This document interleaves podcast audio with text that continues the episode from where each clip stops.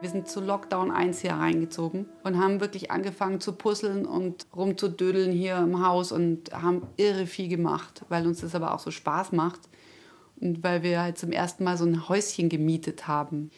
Und es äh, ist auch schön, weil so viele auch daran teilhaben, weil alle Kinder auch gern hierher kommen, weil hier halt voll das Kinderparadies ist mit dem Hund und dem Garten und dem ganzen Schwachsinn und bastel hier, bastel da. Zebrafinken, immer irgendwie Kuchen da oder so. Also ich finde es schön, ich versuche hier, ich nenne es immer Lalaland und ich versuche so lange das Lalaland zu erhalten, wie es geht.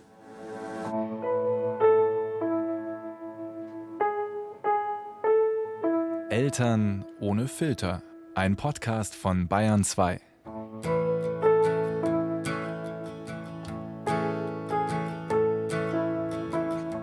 Hi ihr Lieben, ich bin gerade auf dem Weg im Auto zu meinem Gast heute bei Eltern ohne Filter. Und dieser Gast, den kenne ich schon total lange. Vor allem kenne ich sie aus dem Radio. Weil ich nämlich früher schon begeisterte Hörerin vom Zündfunk war. Das ist eine Sendung, die auch auf Bayern 2 läuft, wo wir zu Hause sind, wo Eltern ohne Filter zu Hause ist. Und der Zündfunk, das war ungefähr so die coolste Sendung und ist auch immer noch die coolste Sendung, so eine Indie-Radiosendung und die Caro, zu der ich heute unterwegs bin, Caro Matzko, ist Moderatorin beim Zündfunk und das auch schon lange. Und jetzt sagt ihr vielleicht, naja gut, also ich komme nicht aus Bayern, ich kenne den Zündfunk nicht und deswegen kenne ich auch die Caro nicht. Aber ihr kennt die Caro schon, denn die Caro Matzko ist auch als Moderatorin in der ARD zu sehen. Ähm, gemeinsam mit Hannes Ringelstetter moderiert sie da den Club 1. Das ist eine Talksendung im ersten. Und sie hat bei Arte lange Xenius moderiert, ein Wissensformat. Und die Caro, muss ich sagen, ist eine ganz nette. Die hat mir gleich mal den Popo gerettet, bevor ich überhaupt zu ihr gekommen bin. Indem sie nämlich gesagt hat, komm doch einfach, wann es dir passt. Ich wollte nämlich eigentlich gestern schon bei ihr sein, aber dann hat eins meiner Kinder Magen-Darm bekommen. Und dann meinte die Caro, die sicher den busiesten Terminkalender von allen Leuten hat, die ich kenne, ist kein Problem, komm einfach morgen, sag mir Bescheid. Eine halbe Stunde vorher, ich bin da. Ja, so, und jetzt fahre ich hier noch zweimal um die Ecke, ein Vorort von München, und dann bin ich schon da. Jetzt stehe ich hier vor der Tür und da gibt es einen Adventskalender. Hi! Das sieht ja echt mega süß aus, ein Adventskalender in den Fenstern. So ein kleines Reihenhäuschen mit einem Minigarten und sieht irgendwie total idyllisch aus mit Holzfenstern, einem schönen Kranz an der Tür. Und ich habe auch schon den Mann von der Caro gesehen, der hat mir gewunken. Ich glaube, er holt sie jetzt gerade. Hi, darf ich da rein? Hi. Oh, ein großer Hund. Keine Angst haben. Keine Angst. Und du keine Angst haben. Meinst du, der Hund hat Angst vor mir? Ja, wenn du die Mütze abnimmst, dann hat er keine Angst mehr. Er hat Angst vor Mützen und dunklen Mänteln. Come on in and have some fun. Yeah. Cardiland. Wir setzen uns mit einem großen Cappuccino in Karos gemütlicher Wohnküche hin. Karos Mann Rainer holt sich auch noch einen Kaffee. Er ist Musiker und Produzent. Und weil er so ein gutes Ohr hat, ist ihm gleich klar, die zwei kleinen Vögel, die auch hier in einem Käfig in der Küche wohnen, die müssen raus auf die Terrasse. Erfrieren die dann nicht? Mhm. Die Vögel werden jetzt nach draußen gestellt. Mhm. Dann gibt es Eisbein. Naja, mit den Vögeln ist es so ein bisschen eine schwierige Beziehung. Seit wann gibt es die Vögel? Ähm, als mein Stiefsohn noch etwas kleiner war, war er mal frustriert, ebenso meine damals noch kleinere Tochter und ich auch. Also sagen wir mal, 80 Prozent der Familie hatten einen Hals. Und dann habe ich äh, gesagt, okay, wir gehen uns jetzt ein Tier kaufen. Mhm. Weil wir wollten irgendwas, ein Haustier. Wir wollten irgendwas und ich habe dann gewusst, aber ich kann jetzt nicht mit einem Hund oder sowas daherkommen. Und der kleinste gemeinsame Nenner war dann Zebrafinken, weil ich weiß, dass die lustig sind, dass man die aber auch mal so ein paar Tage allein lassen kann. Die scheißen dann halt alles zusammen, aber sonst überleben sie. Und dann haben wir den Rainer überrascht mit Zebrafinken. Die Freude war mäßig. Naja, äh, jetzt haben wir einen Hund. Und jetzt sagt mein Mann, dass er treu sei und er sich die Vögel vernachlässigen würde. Egal, man kann es nie richtig machen als Frau. Wie war das mit deiner Tochter? Wollte die schon immer ein Haustier haben? Ja, klar, alle Kinder wollen ja ein Haustier haben. Und dann ist es immer so, dass, dass sie sich nicht drum kümmern, wirklich. Also sie hatte dann diesen Pflegehamster, den fand sie dann süß, aber hat dann auch gemerkt, dass sie eigentlich total scheu hat, dieses kleine Tier, das auch ganz schön fest beißen kann, irgendwie in die Hand zu nehmen. Ich habe dann auch gesagt, dass ich mal ein Kaninchen und ein Meerschweinchen hatte, dass das völlig ungeeignet ist als Haustier, weil das sind Fluchttiere, die haben einfach keinen Bock. Und Meerschweinchen sind eigentlich die ganze Zeit nur panisch und fressen dann so vor sich hin, bis der Ranzen, also bei meinem war es so, dass der hat so viel, der hat nur gepfiffen, wenn es so Salatverpackungen gerascheln gehört hat. Dann kam es raus aus der Immobilie und dann hat es immer die Salatreste gekriegt und hat so viel gefressen, bis es die Immobilie, wenn es aufgestanden ist, mitgezogen hat, weil es einfach in der Tür stecken geblieben ist. Das sah dann aus wie so ein fälliges Schneckenhaustier weil es halt immer die Holzhütte mitgeschleppt hat. Und wie so eine Schnecke. Und dann aber habe ich versucht mit dem Meerschweinchen, dass es Sport treibt und habe so eine Leine gekauft und wollte dann mit dem Meerschweinchen spazieren gehen. Und das hat dann aber völlige Panik geschoben. Damals habe ich noch in einer Wohnung gewohnt und in so einem Mehrfamilienhaus mit Aufzug. Und dann hat es den ganzen Aufzug vollgepisst vor Panik. Wie alt warst du da? ähm, 26. Ach so, ich dachte, du.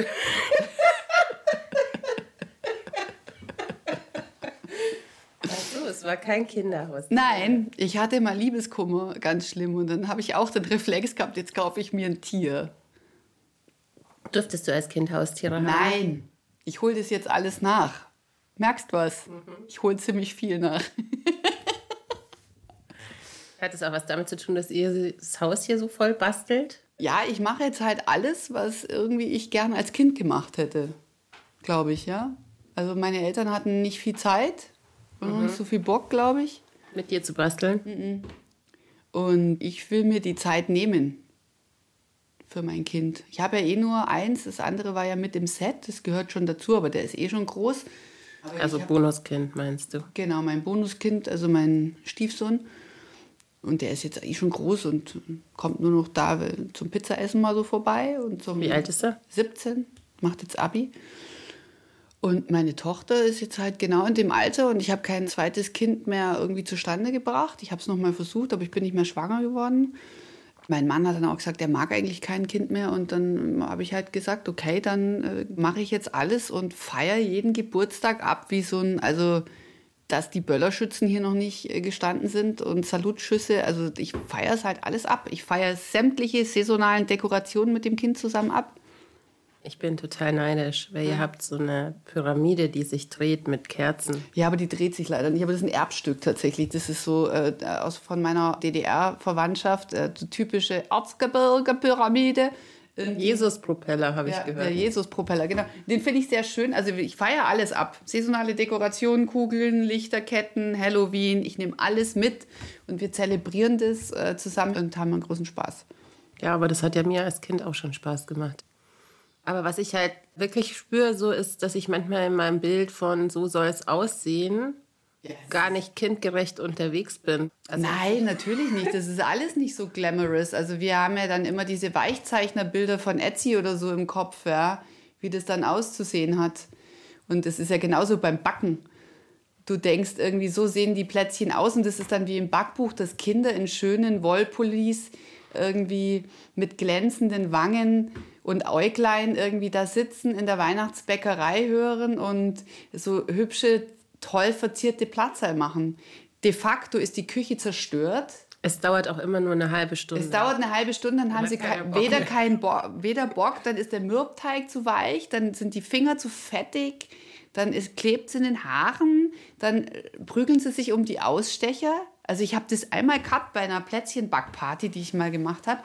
Da war, das war nach kürzester Zeit einfach völlig infernalisch. Da waren es war auch irre von mir. Zehn Kinder da zum Plätzchen backen. Ich hatte vier Teige bereits vorbereitet. Hm, smart. Es war nach kürzester Zeit, hatten alle keinen Bock mehr, wollten alle den großen Rentierausstecher von Ikea. um den sich dann geschlägert haben. immer alle den Totenkopf. Ja, siehst du? Der Dann haben, geht nie raus. Ja, und dann, dann reißt, dann kriegen sie Anfälle, dann haben sie keinen Bock mehr, dann fliegen Teigkugeln oder sie essen die ganze Zeit Teig. Dann habe ich noch, glaube ich, Kinderpunsch ausgeschenkt. Dann meinte das, habe ich gesagt, Vorsicht, ihr müsst es noch abkühlen lassen, es ist sehr heiß. Keine zehn Sekunden später höre ich einen gellenden Schrei und ein Mädchen hat sich komplett den Punsch über den Schritt gegossen gehabt und hatte so leichte Verbrennungen im Intimbereich. Dann musste ich dieses mir damals noch fremde Kind ausziehen und die Mutter kontaktieren. Und das war dann ein Moment, als dieses Kind dann abgeholt wurde, danach einfach eine Flasche Sekt aufgemacht und habe mich angefangen, systematisch wegzublöten. Dann ging's, aber ich war halt total besoffen. Dann irgendwann. andere Eltern wissen ja auch ein bisschen besser einzuschätzen, also die ich jetzt kenne, was sie sich so zumuten können. Ich bin auch eher von der Fraktion, ach nee, bringt noch ein Kind und bringt noch ein Klar. Kind. Und ach so, Kindergeburtstagsfeiern, wo es die Regel gibt, man darf nur so viele Kinder einladen, wie man alt wird, die machen mich immer ganz, da kriege ich so Beklemmungen. Nein, das ist geht sich nie aus. Da, ja, da zerbrechen Freundschaften dran. Beim dritten Geburtstag meiner Tochter waren einfach 30 Leute da.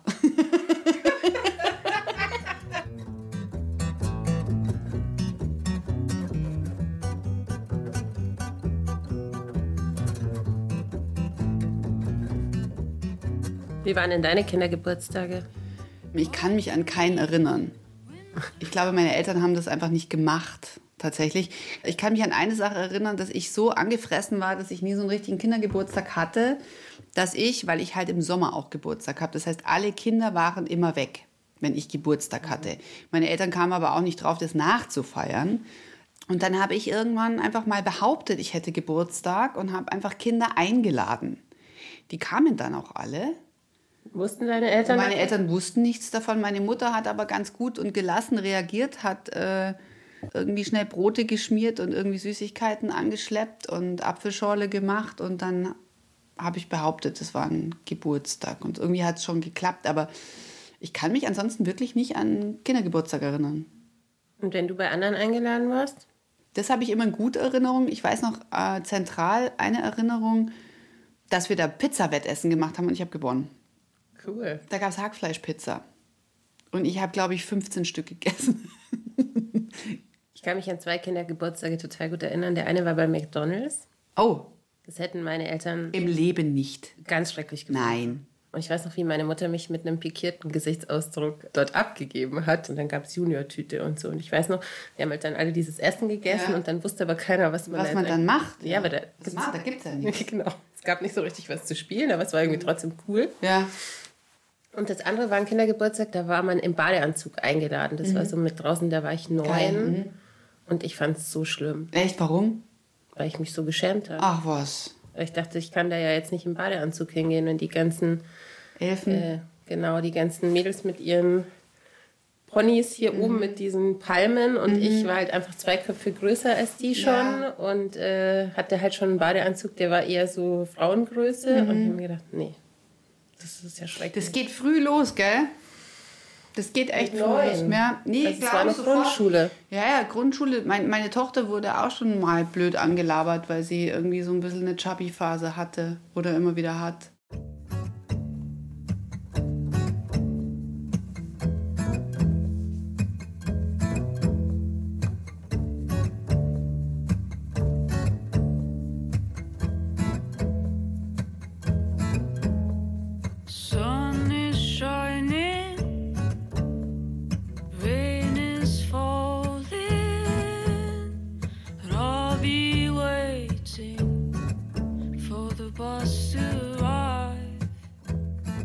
Geht einfach immer früher los, finde ich. Also das Vergleichen.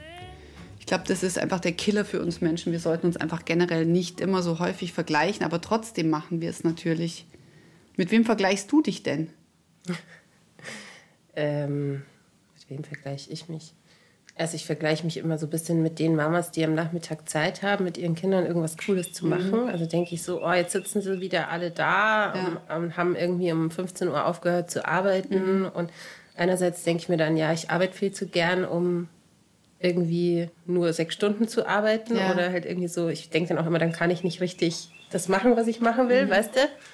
Und andererseits denke ich dann, oh, jetzt bin ich da wieder schon so ein bisschen raus aus dem. Also ich weiß nicht, auch wir waren ja, unsere Kinder waren ja zusammen im Kindergarten. Mhm.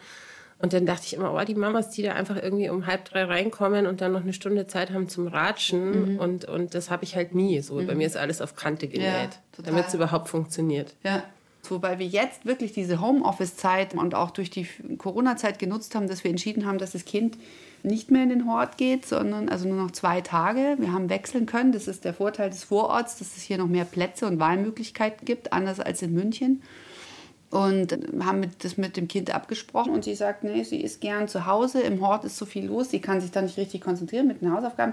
Und bislang habe ich es nur partiell bereut, weil ich jetzt einfach mehr von ihr mitbekomme, dadurch, dass ich jetzt hier bin.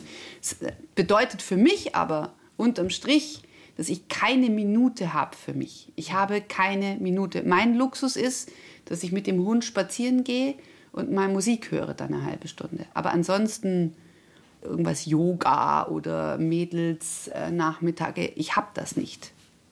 Habe ich nicht. Kommt nicht vor. Ja, sage ich auch, auf Kante genäht. Ja, es ist auf Kante genäht und es führt, finde ich, energetisch schon auch zu einem Minus, aber ich habe halt dadurch, dass ich nur ein Kind habe, bei dir ist es ja anders mit drei, aber ich habe halt nur dieses eine Kind und den Hund und die Zebrafinken, genau. Ähm, und ich habe halt beschlossen, dass ich jetzt halt das, soweit es geht, nutze jetzt, um mein Kind zu genießen.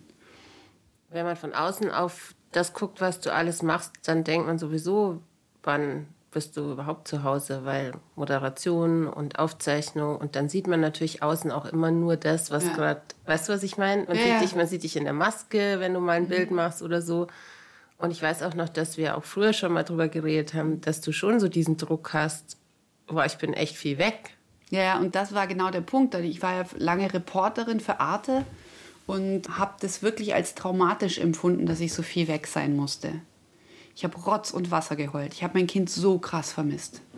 Aber es war halt jetzt wirtschaftlich gesehen, ich konnte halt den Job nicht einfach wechseln. Ich konnte diesen Job nicht so einfach ersetzen. Und für mich war das ich wirklich schlimm. Ich habe so viele Nächte irgendwie im Hotel gelegen und habe das Kissen umarmt und habe mein Kind vermisst und habe wirklich geweint, weil ich einfach die brauche und die vermisst habe und sicher da auch ähm, selber irgendwie nicht mehr alle Enden am Teich hat, weil meine Mutter so viel gearbeitet hat und ich dann meine Mutter auch vermisst habe, wenn die keine Zeit hatte für mich. Also da vermischt sich ja immer, du kriegst einen Spiegel, ja, wenn mhm.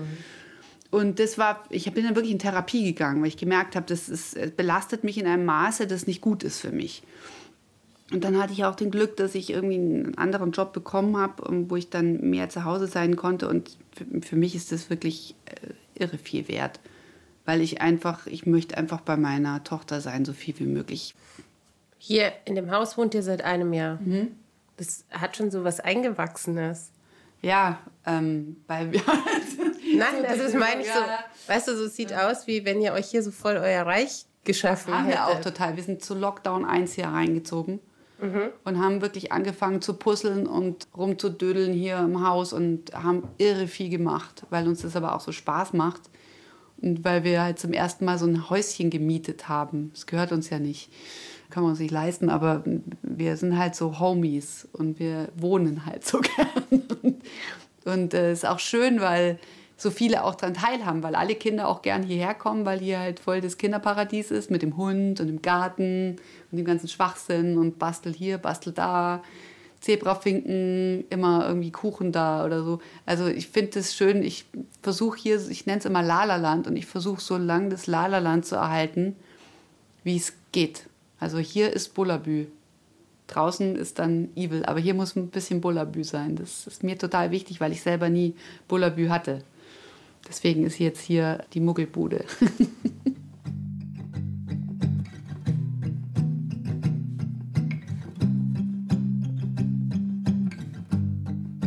Das klingt so idyllisch. Und es fühlt sich in dieser Küche hier auch so an. Vier dicke Kerzen flackern auf dem Tisch. Und auch wenn die Mondplätzchen, die Caro gebacken hat, jetzt nicht, sagen wir mal, optimal aussehen, sie schmecken mega. Aus dem Fenster kann ich in den hinteren Garten schauen und ich kann schon verstehen, warum sich Kinder hier wohlfühlen. Aber natürlich stressen andere Kinder Caro auch mal, erzählt sie. Vor allem, wenn es Streit gibt oder wenn es gegen ihre Tochter geht. Also neulich hat ein Kind hier eine Kuchengabel geschmissen Was? und äh, dann wurde ich kurz laut. Verstehe. Es geht halt auch nicht. Ich habe auch schon Kinder herkomplimentiert, äh, weil ich gesagt habe, du, du hast echt Mist gebaut, du warst blöd zu meinem Kind. Komm jetzt bitte her und wir reden drüber. Dann kam das Kind samt Mutter Oh. und dann haben wir das ausdiskutiert. Ah, Ja, ich weiß auch nicht. Ich, wie siehst du das? Müssen Kinder ihre Konflikte immer selber lösen oder wo ist für dich die Grenze, wo sie das nicht mehr können? Ich finde zum Beispiel Bodyshaming ist so eine Grenze, da informiere ich die Eltern und sage, ich möchte das nicht. Ich weiß nicht, es hat sich seit unserer Kindheit, glaube ich, um 180 Grad gedreht. Also sowas wie mir in der Grundschule passiert ist, dass irgendwie andere Kinder mich äh, dann fette Sau genannt haben oder so. Das würde heute, glaube ich, nicht mehr gehen. Ich habe das halt meiner Mama erzählt und die hat gesagt, ja, du musst was Schlagfertiges zurücksagen. Das war damals so die Denke oder ignorier es einfach oder es, wenn du dich ärgerst, dann ärgern sie dich noch mehr, was ja, so Ja. ein bisschen Opfer-Täter-Umkehr fast ist. Total, ja. Und meine Mutter ist, ist total empathisch eigentlich, aber sie hatte da irgendwie, glaube ich, auch nicht die. Es gab damals nicht die Idee, man geht dann zur Schule und sagt, das ist Mobbing und da Ja. muss was getan werden und da muss jetzt ein Mobbing-Coach kommen. Aber hängen wir das zu hoch?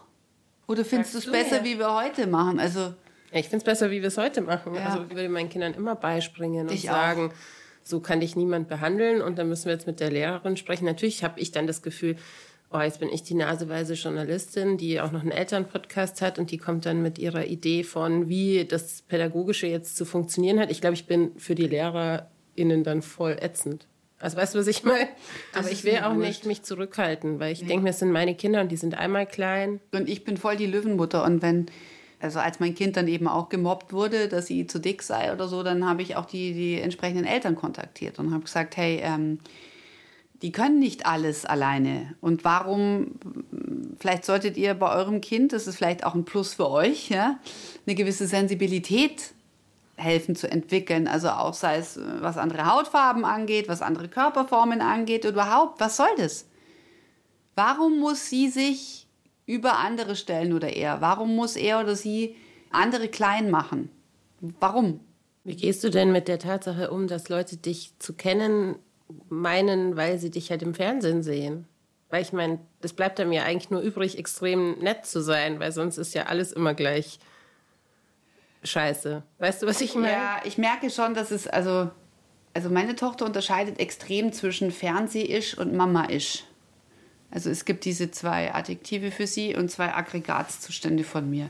Und Fernseh-isch ist halt die schicke, blonde, frisierte, bisweilen recht laute Performerin und Mama-isch ist halt die nerdige in einer alten Strickjacke mit der Idiotenbrille auf und äh, praktischer immer mit Hundedapsern garnierten Bolognese-Soßenflecken-T-Shirt Mama. Ja. Und sie schätzt die Bolognese-Soßenflecken Mama sehr. Und insofern unterscheide ich da total. Und ich merke, dass Leute, die erkennen mich sowieso meistens nicht, weil ich halt die soßenbefleckte Nerdbrillenmama bin. Und die hat ja wenig mit der Figur zu tun, die ich dann im Fernsehen darstelle. Und deswegen erkennen mich die meistens nicht. Wenn sie mich erkennen, dann sind sie eigentlich immer so ein bisschen bewildert, dass ich so, so einen Clochard-Look habe in meiner Freizeit. Oder sie kommen mit mir so als Mama ist total gut klar und sprechen mich dann immer sehr verwirrt an, ob dieses Instagram-Girls, das ich dann da darstelle, das kriegen sie nicht zusammen, was das ist. Und die mögen meistens diese Instagram-Frau gar nicht so gern, weil die irgendwie so Sehgewohnheiten entspricht und sie, glaube ich, eher unter so einen Druck setzt, weil ich dann ja schon auch meistens irgendwie einigermaßen den Einigermaßen. Nein, also zurechtgemacht bin, verpuppt bin, ja. Und dann sehe ich halt genauso aus, wie, wie man es so erwartet, wie eine Moderatorin auszusehen hat. Neben der Fernseh-Isch-Caro und der Mama-Isch-Caro gibt es übrigens noch eine. Die journalistische nämlich. Als ich hergefahren bin, habe ich ins Mikro gesagt, woher ich dich kenne. Und dann habe ich gesagt, naja, vom Zündfunk und als Kollegin. Und wenn du Features machst oder moderierst, dann bist du ja durch und durch Journalistin. Und man merkt auch, dass du da einen hohen Anspruch an dich hast, dass da auch noch eine Studie drin ist und dass die Fakten stimmen. Also vereinst du ja beides in einer Person. Das ist ja für dich selber vielleicht auch manchmal schizophren. Ja, es ist total schizophren, vor allen Dingen, weil ich nicht so richtig weiß, wo ich hin mm, gehöre, weil ich ja, ich will auch weder auf das eine noch auf das andere verzichten. Mir macht halt beides total Spaß und ich liebe diese, diese Unterschiedlichkeit und diese Vielgestaltigkeit in meinem Beruf und ich bin total dankbar und ich arbeite wahnsinnig gern, egal was ich mache. Viel. Ich, ich, und viel, ich mag das total. Ich finde das echt super, weil ich liebe es, in Sachen einzutauchen und Leute zu treffen. Ich finde das super. Es macht mein Leben so bunt und bin so dankbar dafür. Und ähm, ähm, naja, de facto ist es halt so, dass wenn du, also ich, mir macht dieses Entertainment und dieses Glamour-Girl-Dasein auch total Spaß mal. Ich glaube, ich bräuchte das auch, weil ich sonst wirklich verlottere. Hätte sonst nicht so viel Grund, irgendwie so wahnsinnig häufig meine Beine zu rasieren oder meine Locken einzusetzen. Ich mag das total gern. Ich habe neun Jahre lang aus Laboren und Schweineställen berichtet. Immer in Funktionswäsche oder mit einem idiotischen Helm auf dem Kopf, ja. Und ich finde es jetzt so schön, ähm, auch einfach mal so eine Diva darstellen zu können. Das ist echt toll. Solange man diese Resterotik noch vermarkten kann, mache ich das. Also als ich Mama geworden bin, hatte ich auf einmal ein ganz, also ich habe wirklich ein ganz anderes Verhältnis zu meinem Körper auf einmal entwickelt, weil Ja. mir so klar geworden ist, ach, der hat eine Funktion. Wie ging es dir damit so mit Schwangerschaft und ähm, Baby haben und Ich war zum ersten Mal in meinem Leben wirklich im Reinen mit meinem Körper. Also ich habe ihn zum ersten Mal richtig gemocht, weil ich dieses Kind so liebe und weil ich so happy war und so stolz, dass ich das Zuhause von diesem Kind war, das ich so abgöttisch liebe, dass dieses Wesen auch schon im Bauch. ich habe mich so krass gefreut, Mama zu werden, weil das ja auch nicht selbstverständlich war, weil ich ja als Teenager magersüchtig war und deswegen musste ich ja auch eine Hormonbehandlung machen, dass ich meine Tage wieder krieg und ähm, so ist auch nicht klar war, ob wieder alles irgendwie sich wieder so entwickelt, weil ich einfach zwei Jahre lang meine Regel nicht hatte. Das hat sich einfach zurückentwickelt und deswegen war das nicht klar, ob ich Kinder kriegen kann. Und dann habe ich ja dieses eine Kind gekriegt, dachte dann, ach super, kriegen wir noch eins. Und dann habe ich festgestellt, dass ich Endometriose habe, ganz doll. Und dann bin ich nicht mehr schwanger geworden, obwohl ich dreimal operiert worden bin. Aber es kam immer wieder. Ähm, jetzt ist auch gut so, wie es ist.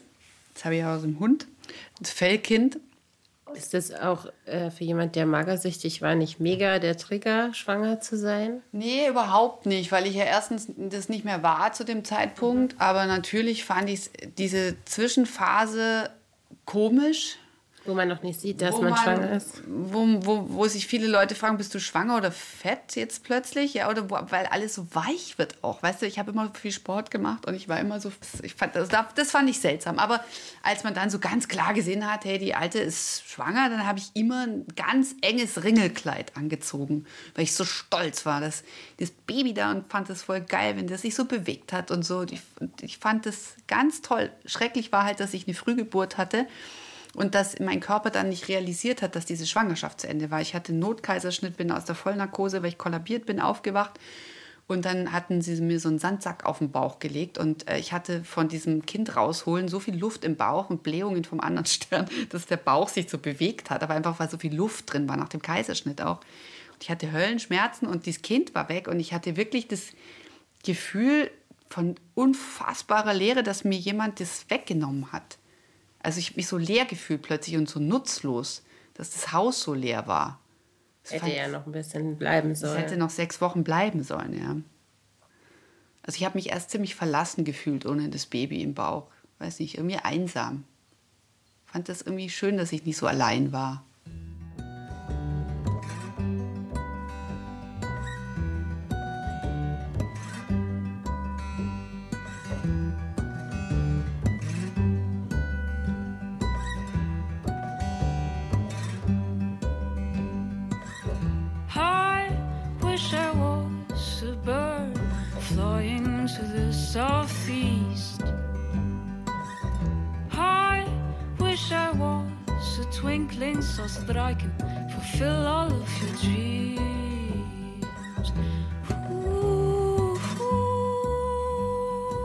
Habe, als mein erstes Kind ein Vierteljahr alt war und dauernd Blähungen hatte, habe ich Kümmeltee aus selbstgemörsertem Kümmel getrunken. Mein Mann hat mir dann im Steinmörser Kümmel zermahlen. Das war so eklig. Oh, grausig. Und ich habe es echt getrunken, Hast weil ich dachte, Geholfen? also keine Ahnung, die anderen Kinder hatten Blähungen und die haben auch wieder aufgehört. Ja, ja. Das ist so dieses, Du machst alles, ja, ja. du machst alles irgendwie. Und ich war einfach auch in der Lebensphase, wo ich dachte, also wo so das Kind auch so perfekt reinkam für mich. Also mit 29 und alle waren irgendwie noch so voll woanders. Und ich dachte, oh, ich möchte jetzt einfach Familie haben, weil für mich Familie sowas schon sehr Heilsames ist. Inwiefern? Naja, weil ich glaube, Leute, die so ein bisschen auch aus einer Familie kommen, wo es nicht immer so gemütlich war, wollen sich halt auch selber Familie machen. Ich glaube auch, ja. Wie war das bei dir? Ja, klar. Ich hatte immer so das Ideal, die Bill Cosby Show, bevor man wusste, wie Bill Cosby drauf ist. Ja. Ist ja auch völlig desillusionierend gewesen. Ähm, und äh, dieses offene, viele Leute da, offenes Haus, ähm, es gibt einen Austausch, es gibt viele Freunde, die vorbeikommen. Sowas wollte ich immer haben. Ja. Kam dann natürlich komplett anders, auch wieder insofern, dass ich nie, nie Gedanken hatte, dass ich meine Patchwork-Familie habe. Ähm, das hatte ich auch jetzt nicht so, dass das so passieren wird. So war nicht im Plan drin. Aber eigentlich ist es genau dann doch so geworden, dass durch die Patchwork-Familie halt auch äh, ein reger Austausch ist, eine große Offenheit. Hier, es war bevor wir jetzt hier so ein bisschen weiter rausgezogen sind, war, war bei uns permanent irgendjemand da und am Tisch mitgehockt. Und ich finde es jetzt eigentlich auch schön, weil ich jetzt durch die Kinder auch dauernd halt andere da sind, auch durch den Großen halt oft Kumpels dann noch da sind, mal so zum Lernen oder sonst was. Und ich mag das schon sehr. Ich war sehr viel mich einsam gefühlt in meinem Leben und bin einfach wahnsinnig froh, dass ich hier diese Blasen habe, mit der ich so abhängen kann. Ich finde das schon sehr schön. Über ihr Verhältnis zu ihrem Körper, über ihre Essstörung und was ihr Aufwachsen damit zu tun hat, hat Caro auch ein Buch geschrieben. Sei es egal heißt es. Ich habe ja euer Buch jetzt quasi zweimal gelesen. Einmal, weil ich die Tanja interviewt habe, Marv, und jetzt bei dir habe ich nochmal die Teile gelesen mit dir. Und ich hatte so das Gefühl, dass in deiner Kindheit so still war. Das war so mein Gefühl. Das, das Haus, das du beschrieben hast, das klang so, wie wenn es da so ruhig wäre. Weißt Ja. du, was ich meine? Das war halt sehr hermetisch alles. Also mein Vater hat äh, sehr viele Menschen, also die meisten Menschen eigentlich nicht wirklich gutiert. Er hat Freundschaften eigentlich nicht so richtig zugelassen und geschätzt. Und ähm, wir waren so Aliens. Kannst du ein bisschen beschreiben, wo das war und wo, wie ihr so gewohnt Naja, habt? das war halt so diese klassische Familiensituation, Haus, Doppelgarage, zwei Mercedes im Dorf, aber nie so richtig zur Dorfgemeinschaft gehörig. Ja. Also war nicht so das Ziel, sondern mein Vater war viel im Außendienst, war auch viel weg am Anfang. Als ich dann in die Pubertät kam, war er dann schon in Rente, weil er erst recht spät mich bekommen hat. Und er war dann so Papa ante portas. Das heißt, er hat dann alles angefangen so zu kontrollieren, wie man was macht. Und meine Mutter war noch lange berufstätig, musste auch noch sein, weil sie das Haus auch noch fertig bezahlen mussten. Das heißt, die hat gerödelt unten und war nicht viel da für mich so. War zwar physisch anwesend, aber ähm, psychisch nicht wirklich.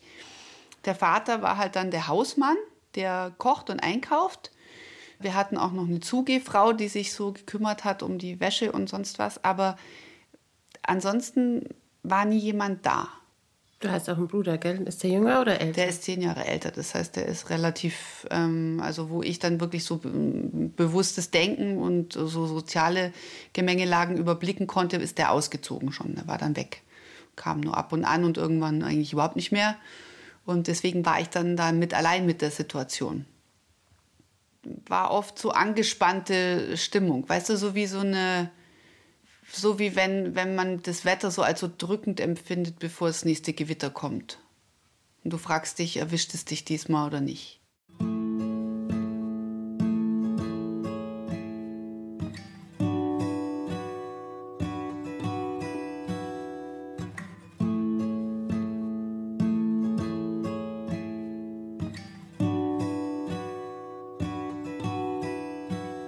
Wann kam da so das Aufatmen für dich? Natürlich, als ich nach München gezogen bin und studiert habe und so ein bisschen meine Pubertät dann wirklich nachgeholt habe und echt grob auch Mist gebaut habe, Dann natürlich, als ich finanziell in keinster Weise mehr abhängig war. Das ist mir auch bis heute extrem wichtig. Also ich möchte im Leben nicht irgendwie von irgendjemand abhängig sein. Das ist für mich, das ist äh, schon fast manisch. Ich möchte immer die Option haben, morgen meine Sachen zu packen und zu gehen, wenn ich keinen Bock mehr habe. Das ist ganz, ganz wichtig. Ja, genau. Und als ich dann eine eigene Familie hatte und dann zum Beispiel bei so Sachen wie Weihnachten gesagt habe, jetzt aus den und den Gründen möchte ich das gerne mit meiner kleinen Familie alleine feiern, ohne alle. Und das ist schon geil. Wie war das erste Weihnachten, das ihr zusammen gefeiert habt? Ach, das werde ich nie vergessen. Das war toll, weil es ja Patchwork-Weihnachten war. Und da alles noch recht, alle waren noch recht angefasst, ob der neuen Lebenssituation. Und aber es war toll, weil ich auch mit der Ex-Frau von meinem Mann, wir können sehr gut miteinander sprechen. Und das war dann eigentlich sehr lustig, weil wir haben allen, wir haben gesagt, das ist jetzt für uns alle komisch, aber lass uns bitte schauen, dass dieses Fest für das Kind was Schönes wird und dass es das ähm, immer in guter Erinnerung behält.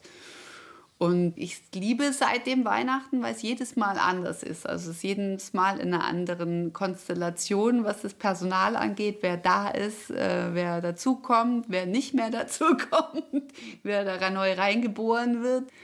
Also es ist ja noch ein Kind dann entstanden und das ist jetzt auch dabei. Das heißt, wir haben jetzt in allen Altersklassen. Also noch ein Geschwisterchen noch ein für dein Geschwisterchen vom, von meinem Stiefsohn. Mhm. Das ist jetzt eine kleine dann wieder dabei. Das heißt, es ist immer irgendwie so Kleinkindpersonal am Start und das macht Weihnachten halt immer besonders schön, weil die Augen halt immer groß sind und Ihr macht Heiligabend dann so richtig mit der ganzen Patchwork. Genau, also es ist eigentlich immer so Vater, Mütter, Kinder. Wenn es jetzt bei deiner Tochter auch Richtung Pubertät geht, wie ist es für dich mit dem Blick auch auf den Körper? Ähm, ja, ich habe da große Angst natürlich. Ich habe echt Angst davor, aber ich sage mir auch immer, dass mein Kind ja unter komplett anderen Bedingungen groß wird. Nämlich in Bullabü, ja, im Lalaland. Und für mich ist es wichtig, dass, wenn wir Konflikte haben, auch innerehelich, dass wir die nicht mit dem Kind austragen, sondern dass wir das miteinander ausmachen, dass ich mein Kind nicht belaste mit irgendwas. Also sie soll auch schon sehen, dass ich mal genervt bin. Sie soll einfach normale Gefühlswelten erleben, aber sie soll sich um mich keine Sorgen machen müssen.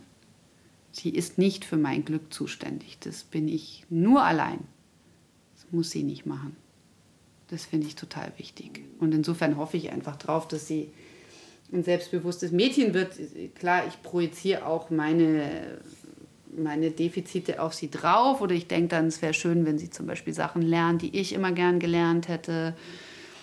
Gescheit Skifahren oder Reiten und dann stelle ich aber fest, sie ist halt genauso wenig wie ich. Sie, also sie ist auch kein Pferdemädchen, sie hat auch Angst vor Pferden. Sie ist nicht Bibi und auch nicht Tina und sie ist auch keine begnadete schwarze Pistenrunterwedlerin. Meine, klar muss ich sie so ein bisschen schubsen, dass sie auch Dinge lernt. Ich möchte ihr das ermöglichen. Aber wenn sie halt keinen Bock hat, also keine Ahnung. Also ich muss schauen, dass ich nicht mein Kind zu was machen will, was ich selber gern gewesen wäre. Das ist, ich versuche sie alle. anzunehmen, wie sie ist. Ja. Irgendwie finde ich, dass, dass wir da alle am Austarieren sind. Wie viel mute ich mich zu? Und wir haben ja ganz oft die Eltern bei Eltern ohne Filter schon zu Gast gehabt, die gesagt haben, in dieser Mutterrolle, ich fühle mich da überhaupt nicht wohl.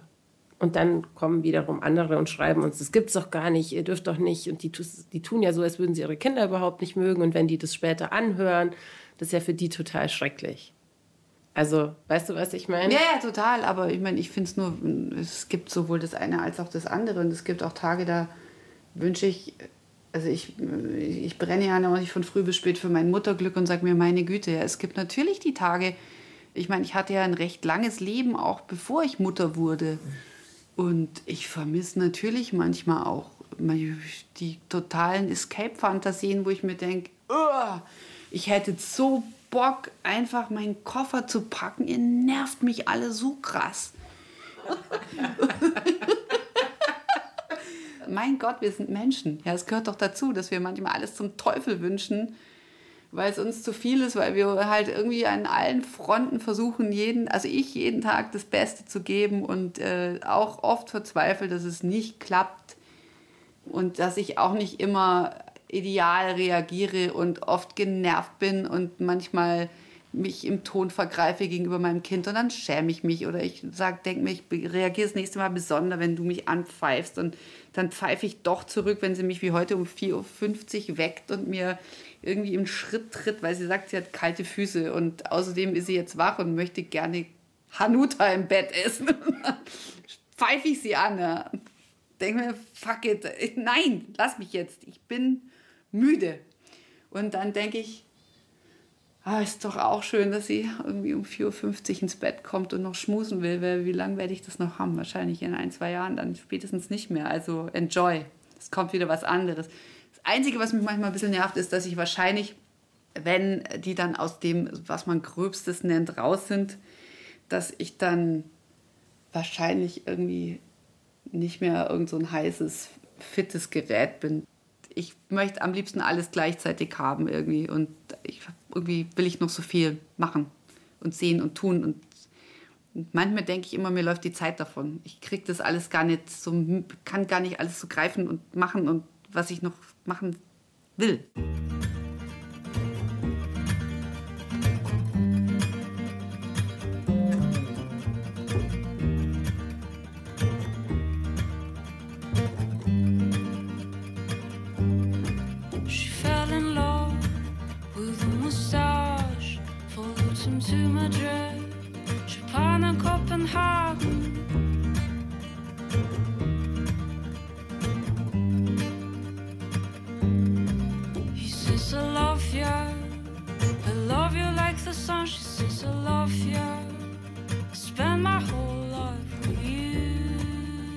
Also wir haben festgestellt, du bist ja beide Journalistin und, und Presenterin. Das, du bist gerne zu Hause und du gehst auch gerne raus. Du magst hier dieses Nest. Mhm. Und andererseits sagst du, ohne die Begegnungen mhm. ging es auch nicht. Wenn jetzt deine Tochter kommt und sagt, Mama, was mache ich denn jetzt beruflich? Irgendwie mich zieht es dahin und dahin. Was wäre dir denn lieber, dass sie sagt, ich mag gerne irgendwie die Diva sein oder ich mag gerne mich mit was Ernsthaftem beschäftigen und Journalistin werden. Was würdest du ihr denn als Frau raten? Als Frau würde ich ihr raten, dringend die Journalistin zu sein, die dann irgendwie vielleicht schick die Diva mal spielt oder so. Aber natürlich, äh, ich finde es total wichtig, dass man sich mit Inhalten befasst. Also dieses, das habe ich ja auch im, im, im, Buch geschrieben mit der Tanja, dieses sich nur auf, auf die Körperlichkeit und auf das gute Aussehen zu fokussieren, das tut niemand gut. Ja es ist total gut. Wir haben so viele Baustellen irgendwie auf diesem Planeten. Also jeder braucht irgendwie äh, starke, kluge Frauen, die sich einsetzen für Dinge und die eine gehörig gute Menge an Themen haben und Leidenschaften, für die es sich zu kämpfen lohnt. Also das tut niemand gut, sich nur um sich selbst zu drehen. Deswegen ähm, diese Instagram-Scheiße auch auf Dauer, die macht natürlich depressiv. Es ist echt wichtig, dass man rausgeht im analogen Leben Begegnungen hat, sich trifft, sich für was einsetzt, sich mit den stinkenden, morastigen Ecken des Menschseins zu befassen und zu schauen, dass sie ein bisschen glitzernder und heller werden und da sich für was einsetzen, wo man ein Erfolgserlebnis hat. Aber ich glaube, meine Tochter wird auch jetzt nicht so, die hat zwar was sehr Kokettes, aber ich glaube, dass die die ist so ein irre sozialer, empathischer Mensch irgendwie. Ich glaube, dass die. Ich habe noch keine Ahnung, was aus der wird, aber ähm, sie hat schwankt zwischen Schauspielerin und Ärztin oder Köcherin, wie sie sagt. Ist es dann Köchin? Ja, aber sie sagt Köcherin und ich habe es mir so angewöhnt, dass ich das einzig richtige Wort finde. Ja. Wenn jetzt Weihnachten ist und ähm, diese Folge kommt ja wahrscheinlich an Heiligabend raus. Frohes Fest. Frohes Fest an alle. Ähm, ist dir dann auch festlich zumute am 24.? Eigentlich immer ja. Und dieses Jahr, ich kriege kein Weihnachtsgefühl her. Zum ersten Mal. Sonst habe ich auch immer noch mehr Lichterketten aufgehängt und Klingeling. Aber irgendwie dieses Jahr, ich fühle es noch nicht. Ich drücke die Daumen, dass zwischen jetzt, wo wir aufnehmen, und 24. wo wir auch, senden, ja. bei dir noch das große Weihnachtsgefühl Jingelingeling, ja. Vielleicht muss mir ein bisschen Mariah Carey All I Want for Christmas is You Videos noch anschauen. Oder I don't want a lot for Christmas. I don't want a lot for Christmas. Ah, uh, uh. Liebe ich. Danke dir, Caro. Ja, vielen Dank.